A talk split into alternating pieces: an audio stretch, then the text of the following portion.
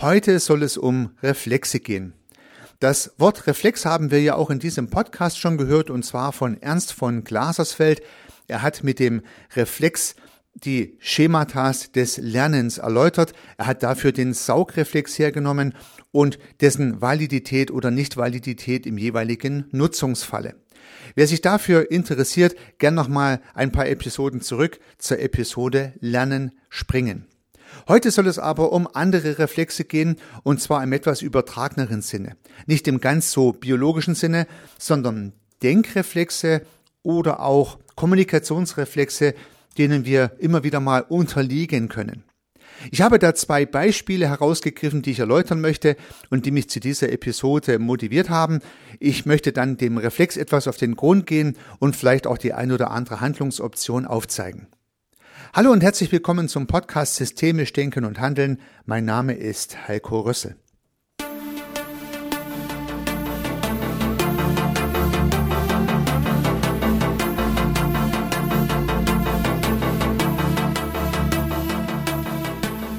Ja, bevor wir in die Episode tief einsteigen, vielleicht mal was Wikipedia zum Reflex weiß.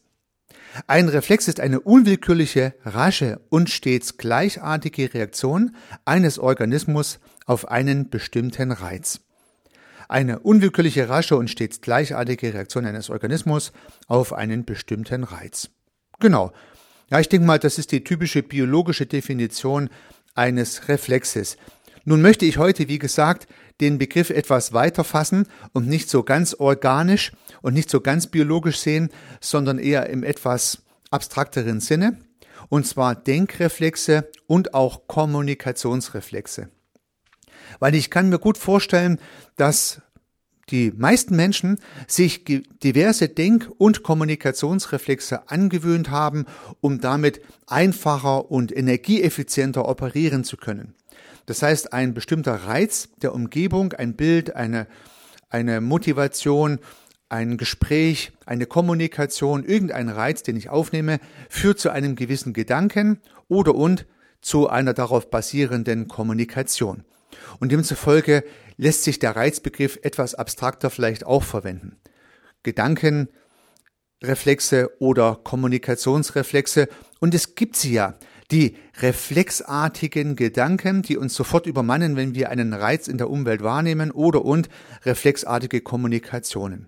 Und nun muss das gar nicht schlecht sein, das kann ja gut sein, das hilft Energie zu sparen, Denkleistung zu sparen, denn wenn ich früh ins Büro komme und alle sagen guten Morgen, dann sage ich halt auch reflexartig guten Morgen und es gibt auch gewisse andere Aspekte, wo Reflexe uns ja übermannen und automatisch ablaufen.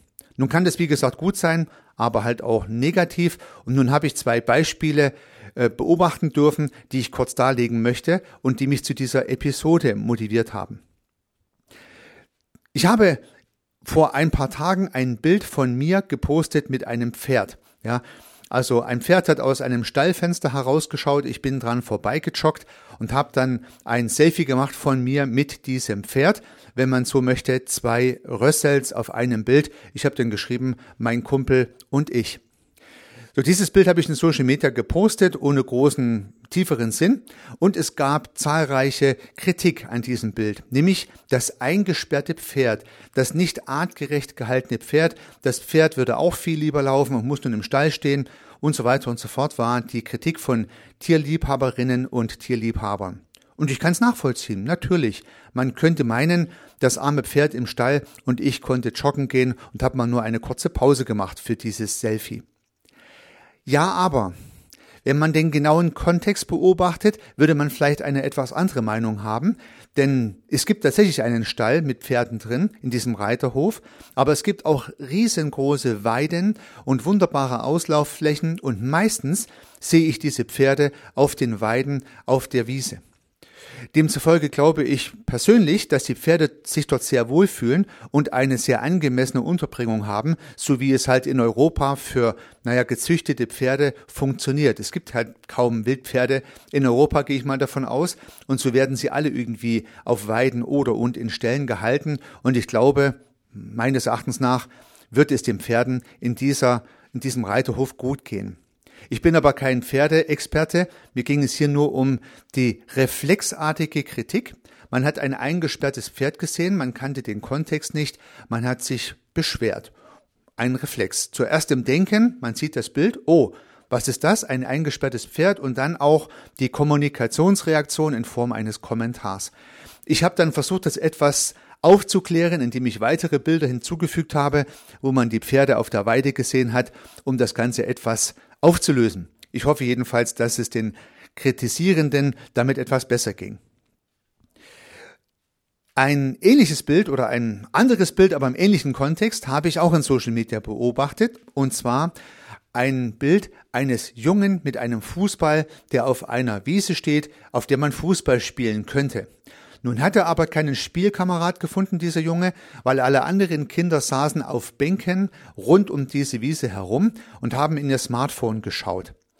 Also das Bild, ein Junge mit Fußball, traurig mitten auf der Wiese, ringsrum Bänke, überall andere Kinder drauf, keines hat Lust Fußball zu spielen, alle schauen auf ihr Smartphone.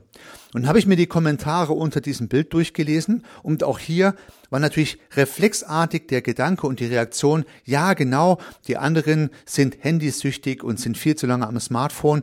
Ich glaube, die meisten, wenn nicht alle, haben sich mit dem Junge mit dem Fußball identifiziert. Na, ich habe dann meine Beobachtung geteilt und habe reingeschrieben, spannend. Ich glaube, die meisten, die dieses Bild sehen, sehen sich als der Junge mit dem Fußball. Ich übrigens auch. Aber ich habe natürlich auch ein Smartphone. Und es wäre töricht zu glauben, dass ich nicht auch immer wieder mal in dieses Smartphone versunken auf irgendeiner Bank, Couch, Sofa, Stuhl sitze und meine Umwelt nicht beobachte. Vielleicht auch nicht den Junge mit dem Fußball sehen würde, der mit mir Fußball spielen möchte, im übertragenen Sinne. Was möchte ich mit diesen beiden Geschichten und Episoden andeuten? Wir alle haben höchstwahrscheinlich Gedankenreflexe und darauf basierende Kommunikationsreflexe, die es uns erlauben, einfacher mit unserer Umwelt zu interagieren und einfacher und konsequenter zu denken. Aber da können natürlich auch Fehler dabei sein und auf diese Fehler möchte ich heute hinweisen. Im ersten Falle war vielleicht der Fehler die Annahme, dass die Pferde in diesem Reiterhof immer eingesperrt sind und im Stall stehen. Im zweiten Fall war der Fehler vielleicht der, dass wir immer glauben, die anderen sind die und wir selber sind's nicht. Ja, beide Male zuerst Gedanken, später Kommunikationsreflexe, die darauf basieren. Und diese Reflexe kann man gegebenenfalls beobachten. Man kann sie bei sich beobachten, man kann sie bei anderen beobachten. Und wenn Sie sich mal etwas in Ihre eigenen Gedanken und Kommunikationsstrukturen hineinversetzen, werden Sie mir zustimmen, dass auch Sie Kommunikations- und Denkreflexe haben. Sie sehen ein bestimmtes Bild, auch vielleicht von einem Prominenten, von einer Politikerin, von einem Politiker, von einer Situation und sofort kommen Sie in Wallung. Ja, sie reagieren reflexartig. Vielleicht auch ohne den Kontext genau zu kennen und abzuklären. Das Bild wirkt. Sofort löst es einen Gedanken aus einen reflexartigen Gedanken. Und wenn der Reflex dann nur groß genug ist und der Ärger und die Wut groß genug ist oder vielleicht auch die Freude und die Liebe, dann reagieren sie auf dieses Bild, auf diesen Umweltreiz, vielleicht auch mit einer reflexartigen Kommunikation, mit Ablehnung oder mit Lob, mit Begeisterung oder mit Kritik, was auch immer der Reflex sein mag. Dieser Reflex kann nun richtig oder falsch sein und genau um das soll es gehen. Es macht vielleicht Sinn, immer wieder mal seine eigenen Reflexe kritisch zu reflektieren und zu beleuchten. Und nun kann es sogar sein, dass man selber von sich meinte, man hat gar nicht so viel Denk- und Kommunikationsreflexe, die anderen aber da schon, da fällt das auf. Ja, man sollte da nur nicht drauf reinfallen. Ich bin mir relativ sicher, dass wenn man Dritte fragen würde, die einem genau sagen könnte, welche eigenen Gedanken und Kommunikationsreflexe man entwickelt hat, genauso wie einem vielleicht die Reflexe der anderen mehr auffallen wie die eigenen. Summa summarum, ich bin mir sicher, wir alle haben solche Reflexe und würden einen Kontext, eine Situation, einen Umweltreiz mit immer gleichartiger, wenn nicht identischer Art und Weise quittieren. Es gibt einen spannenden systemischen Wirkmechanismus aus Denken und Handeln. Und zwar beeinflusst natürlich das, was wir denken, unsere Handlung und das, was wir auf Basis unserer Handlung beobachten, beeinflusst wiederum unser Denken. Und so schließt sich das Ganze. Man kann sich das vorstellen, dass man das auch visualisiert. Man kann oben auf ein großes Blatt Denken schreiben und unten auf ein großes Blatt Handeln. Und dann gibt es auf der rechten Seite einen dicken Blockpfeil, der von vom Denken aufs Handeln zeigt, das heißt, das, was wir denken, ist die Basis des Handelns, und einen dicken Blockpfeil auf der linken Seite, der von unten nach oben den Kreis schließt vom Handeln zum Denken. Das heißt, die Beobachtung unserer Handlung beeinflusst wiederum unser Denken. Und so haben wir es hier mit einem schönen, geschlossenen, systemischen Wirkkreis zu tun aus Denken und Handeln. Man könnte anstatt Denken und Handeln auch Haltung und Verhalten in die entsprechenden Boxen schreiben. Die Logik ist die gleiche. Unsere Haltung bestimmt unser Verhalten. So wie wir uns verhalten, gibt es Rückschlüsse auf unsere Haltung. Das Spannende ist, dass wir mit unserer Haltung natürlich unser Verhalten auch beeinflussen können. Das heißt, wenn wir unsere Haltung zu gewissen Dingen verändern, können wir damit auch unser Verhalten verändern. Dazu muss man sich dieses Wirkkreises und gewisser Muster, die unsere Haltung beeinflussen, aber auch erstmal bewusst sein. Und da kommen wir genau wieder zu diesen Reflexen.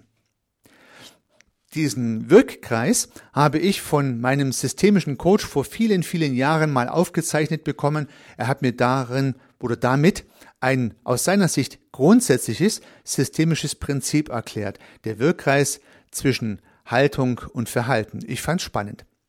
Denn wenn dieser Wirkkreis in einem Menschen stattfindet und wenn ich nun einen zweiten Menschen hinzunehme, dann verbindet sich wiederum ein dicker Blockpfeil diese beiden Blockpfeil-Kombinationen. Das heißt, der systemische Coach, der mich damals beriet, der hat dann den einen Menschen mit seinem Wirkkreis aus Haltung und Verhalten gezeichnet und diesen gleichen Wirkkreis nochmal auf ein Blatt Papier und dann hat er diese beiden Wirkkreise wiederum miteinander verbunden mit zwei Blockpfeilen. Das heißt, auf der rechten Seite wieder vom Mensch A auf den Mensch B und auf der linken Seite vom Mensch B auf den Mensch A. Das heißt, wir haben es mit vier Dimensionen zu tun, mit Haltung und Verhalten des einen Menschen und mit Haltung und Verhalten des anderen Menschen. Ja, nun stellt sich die spannende Frage, was man damit anfangen kann. Ja, zunächst mal stellt sich die Frage, an was kann ich denn am einfachsten arbeiten? An was kann ich denn am einfachsten arbeiten? Kann ich vielleicht die Haltung meines Gegenüber verändern? Ganz einfach. Hm, nein. Kann ich das Verhalten meines Gegenüber ändern? Ganz einfach. Eher nein. Kann ich mein Verhalten verändern? Ja. Und wenn ich mein Verhalten vielleicht grundsätzlich verändern möchte, dann wäre es doch am einfachsten, meine Haltung zu gewissen Dingen zu verändern. Und das war so die Quintessenz der damaligen Beratung. Das heißt, der größte Hebel, die größte Möglichkeit haben wir alle, Sie und ich, in der Arbeit oder in der Reflexion unserer eigenen Haltung zu gewissen Dingen. Wenn wir unsere Haltung kritisch hinterfragen, und unsere Haltung gegebenenfalls auch modernisieren, reflektieren und verbessern, dann haben wir damit ein anderes Verhalten. Und der andere Mensch, der Mensch B auf der anderen Seite, der sieht sozusagen unser Verhalten und das wiederum beeinflusst seine Haltung und sein Verhalten. Und so kann sich mystisch so mancher Streit, so mancher Konflikt auflösen, indem man selbst seine Haltung verändert. Ein ganz konkretes Beispiel ist ja häufig, dass man sich angegriffen fühlt. Ja, man fühlt sich von jemand anders angegriffen, man fühlt im Verhalten des anderen eine Feindseligkeit und man glaubt, der andere hat die Haltung, einen nicht zu mögen oder sogar angreifen zu wollen. Also man baut vielleicht sogar reflexartig eine eigene Haltung auf, dass der andere die Haltung hat, dass er einen nicht mag. Denn am Verhalten des anderen, die ich beobachten kann, mache ich das fest. So, nun habe ich die eigene Haltung, dass der andere mich höchstwahrscheinlich nicht mag und sich deswegen so böse verhält. Und was mache ich? Ja, ich verhalte mich auch ablehnend, ist doch klar. Jetzt beobachtet aber auch der andere wiederum, dass ich mich ablehnend verhalte, weil ich offensichtlich die Haltung habe, dass ich ihn nicht mag und so weiter und so fort. Wir haben es ja mit einem Regelkreis zu tun und so kann sich die Spirale der nicht äh, des Nichtmögens immer weiter drehen, bis man sich vielleicht sogar hasst und irgendwann vollständig aus dem Wege geht und scheitert in der Beziehung. Wenn aber einer der Kommunikationspartner auf die Idee kommt, seine Haltung zu überdenken, die vielleicht reflexartige Reaktion zu überprüfen und zu sagen, warum gehe ich eigentlich davon aus, dass der andere mich nicht mag? Ich habe zwar ein Verhalten beobachtet, was darauf hindeuten könnte, aber vielleicht hat der andere einfach nur einen schlechten Tag oder in einer anderen Situation eine schlechte Erfahrung gemacht, die mit mir gar nichts zu tun hat. Also verhalte ich mich doch erstmal wohlwollend, weil ich die Haltung habe, der meint bestimmt gar nicht mich. Und siehe da, die Kommunikationsbeziehung zum anderen funktioniert. Ich finde das ein sehr spannendes, sehr mächtiges Tool, welches ich immer wieder einsetze. Und natürlich, liebe Zuhörerinnen, liebe Zuhörer, so einfach, wie es theoretisch klingt, ist es praktisch nicht, weil wir haben natürlich Emotionen, wir haben unsere gelernten Reflexe, die haben uns, seit, haben uns ja seither auch gut durchs Leben gebracht und so einfach klappt es dann doch nicht, sich immer auf die reflektierende, rationale Position zu begeben. Aber vielleicht immer wieder mal. Vielleicht besonders dann, wenn es besonders wichtig ist, können wir uns vielleicht an den systemischen Regelkreis erinnern und unsere Denk- und, und unsere Handlungs- und Kommunikationsreflexe kritisch hinterfragen. Da sehen wir ein Bild mit einem eingesperrten Pferd, können wir vielleicht zunächst mal nachfragen, warum das Pferd denn da im Stall steht und ob das überhaupt genug Auslauf hat und so weiter und so fort, ohne gleich anklagend zu sein. Ja, könnte die Kommunikationssituation entspannen. Ich habe versucht, in dieser Situation entspannt zu bleiben und habe nicht aggressiv reagiert, sondern einlenkend reagiert und dann hat sich das auch alles in Wohlgefallen aufgelöst.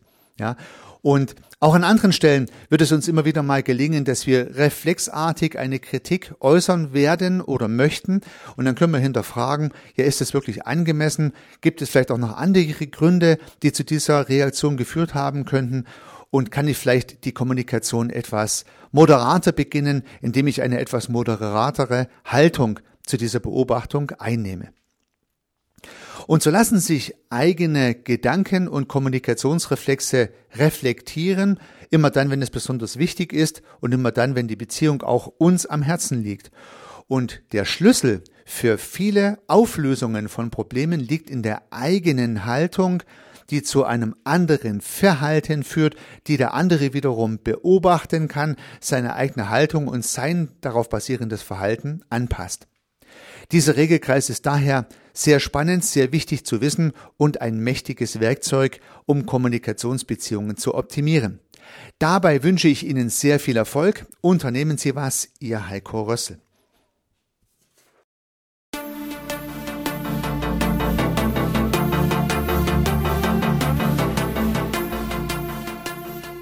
Ich freue mich, dass Sie diese Episode angehört haben und hoffe natürlich, dass sie Ihnen gefallen hat und dass Sie was davon mitnehmen können. Wenn Sie keine zukünftigen Episoden verpassen möchten, dann können Sie den Podcast gern abonnieren. Nutzen Sie dafür den Abonnieren-Button in der Podcast-App Ihrer Wahl. Natürlich würde ich mich auch über eine Rezension oder über eine Bewertung freuen. Alternativ zu diesem Podcast habe ich zwei weitere aufgenommen. Sie finden sie unter www.servicearchitekt.com slash podcast oder wenn Sie meinen Namen in der Podcast-App Ihrer Wahl eingeben. Vielleicht können ja auch die beiden anderen Angebote für Sie interessant sein. Sollten Sie ein persönliches Gespräch wünschen, dann können Sie das gern unter www.servicearchitekt.com slash Termin auf meiner Website mit mir vereinbaren. Ansonsten freue ich mich auf ein Wiederhören. Bis dahin, Ihr Heiko Rössel.